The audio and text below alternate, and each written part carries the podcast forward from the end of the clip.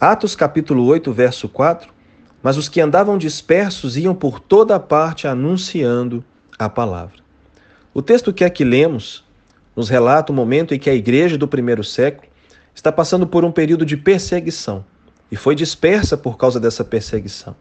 Agora não estavam mais conseguindo se reunirem juntos, se afastaram uns dos outros e foram espalhados por várias partes por causa da sua fé em Jesus Cristo, sofrendo e passando por um tempo de crise, um tempo tão delicado.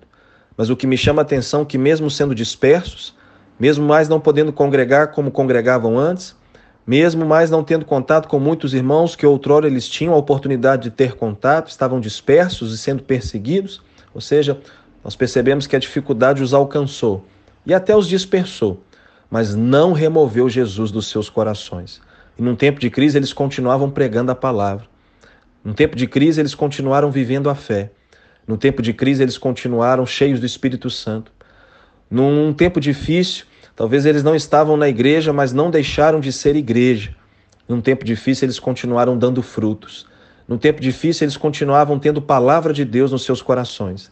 No tempo difícil, eles continuavam vivendo o chamado e o propósito de Deus para a vida deles, porque a crise pode até ter os tirado de um lugar, mas não tirou Jesus dos seus corações. O que nos faz refletir nos dias de hoje é que estamos passando por algumas particularidades similares.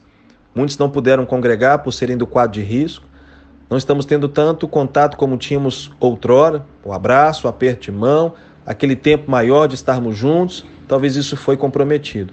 Mas ao que eu e você estamos tendo a oportunidade de vivermos esses últimos dias, de estarmos ainda mais cheios do Espírito Santo, de não permitir com que essa crise tire Jesus do nosso coração e de mesmo nesse tempo tão delicado de sermos ainda igreja, que dá muitos frutos para a glória de Deus.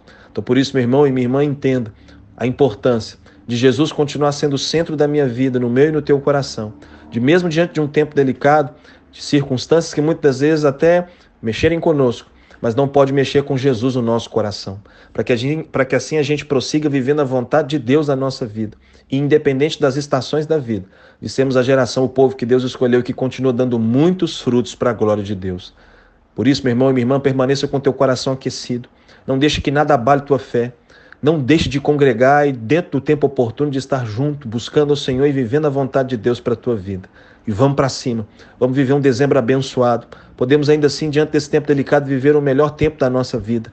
Porque essa é a vontade do Senhor, de ver a minha vida e a sua vida dando muitos frutos para a glória de Deus. Que o Senhor te abençoe e que você viva uma quarta-feira abençoada em nome de Jesus. Tamo junto.